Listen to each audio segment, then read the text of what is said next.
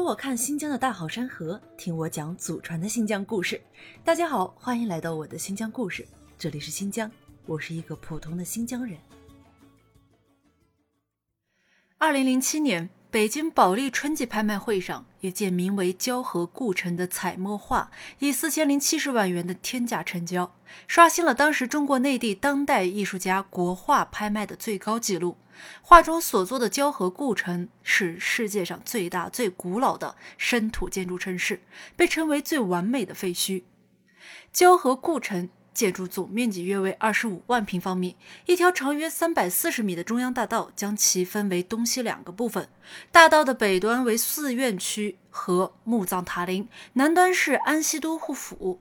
大道西侧有许多手工作坊，东侧则是军营和民居的所在地。战国时期，这里是车师国的国都；汉唐时期，又是西域的军事重镇。人们不禁发出这样的疑问：如此雄伟的古代城市，是什么样的人建造起来的呢？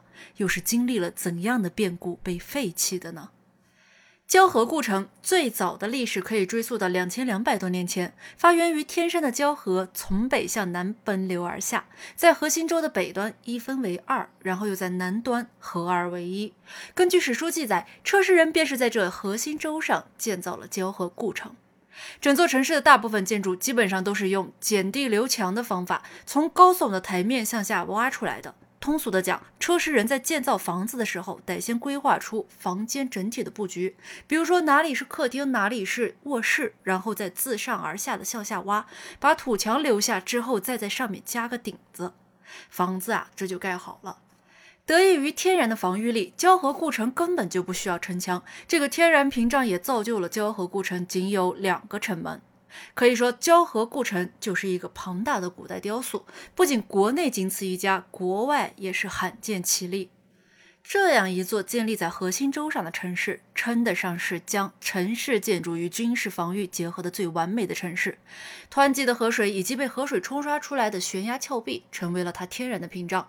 城门更是堪比斩断悬崖所形成的关口，城门的旁边就是用于防卫的瓮城。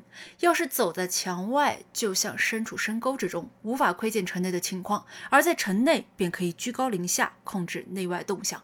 由此可见，交河故城更像是一座军事堡垒。这样严密的防御布局与车师国当时面临的形势有着密切的关系。在丝绸之路中，交河故城的位置非常重要。汉朝曾与匈奴就交河故城的争夺共爆发了五次比较大的冲突，史称五征车师。公元前九九年，汉武帝派兵攻打车师，匈奴派大军来救，汉军撤退。第一次真车师便以汉朝的失败告终。公元前八九年和公元前七二年，第二次和第三次的车师争夺战中，汉朝虽然取得了胜利，但车师却在汉朝撤军之后重新被匈奴控制。直到公元前六八年。汉宣帝派侍郎郑吉攻打车师，郑吉一举夺下车师，并在此屯田。公元前六二年，以交河故城为代表的车师国正式归附汉朝，这也间接促成了公元前六零年西域都护府在新疆的设立。作为兵家必争之地的交河故城，随着五征车师的结束。战火却从来没有真正的熄灭过。公元四五零年，南北朝时期的北凉王族率军攻下交河，延续五百年历史的车师国就此灭亡。不久之后，高昌国一统吐鲁番地区，曾经的车师王城也成了高昌国的一部分。公元六四零年，唐太宗派军攻下高昌，在交河故城设立安西都护府。作为陆上丝绸之路的重要城市，交河故城随着唐朝的兴盛重新焕发生机。安史之乱之后，唐朝局势动荡不安，陆上丝绸之路渐渐衰败，交河故城也随之没落了。公元十四世纪，交河故城最终毁于战火，成为废墟。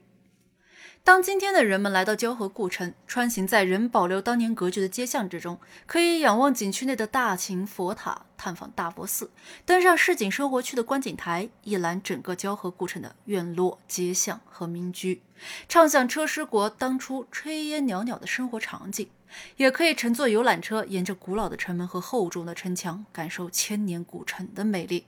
交河故城的故事，我们今天就讲述到这里。对于这座兵家必争的交河故城有什么疑问的话，欢迎在评论区留言。下期我们将走进吐鲁番的最后一站——葡萄沟。我是一个普通的新疆人，在祖国西北这片风景壮丽的土地上，为您讲述真正的新疆。感谢您的倾听，我们下期再见。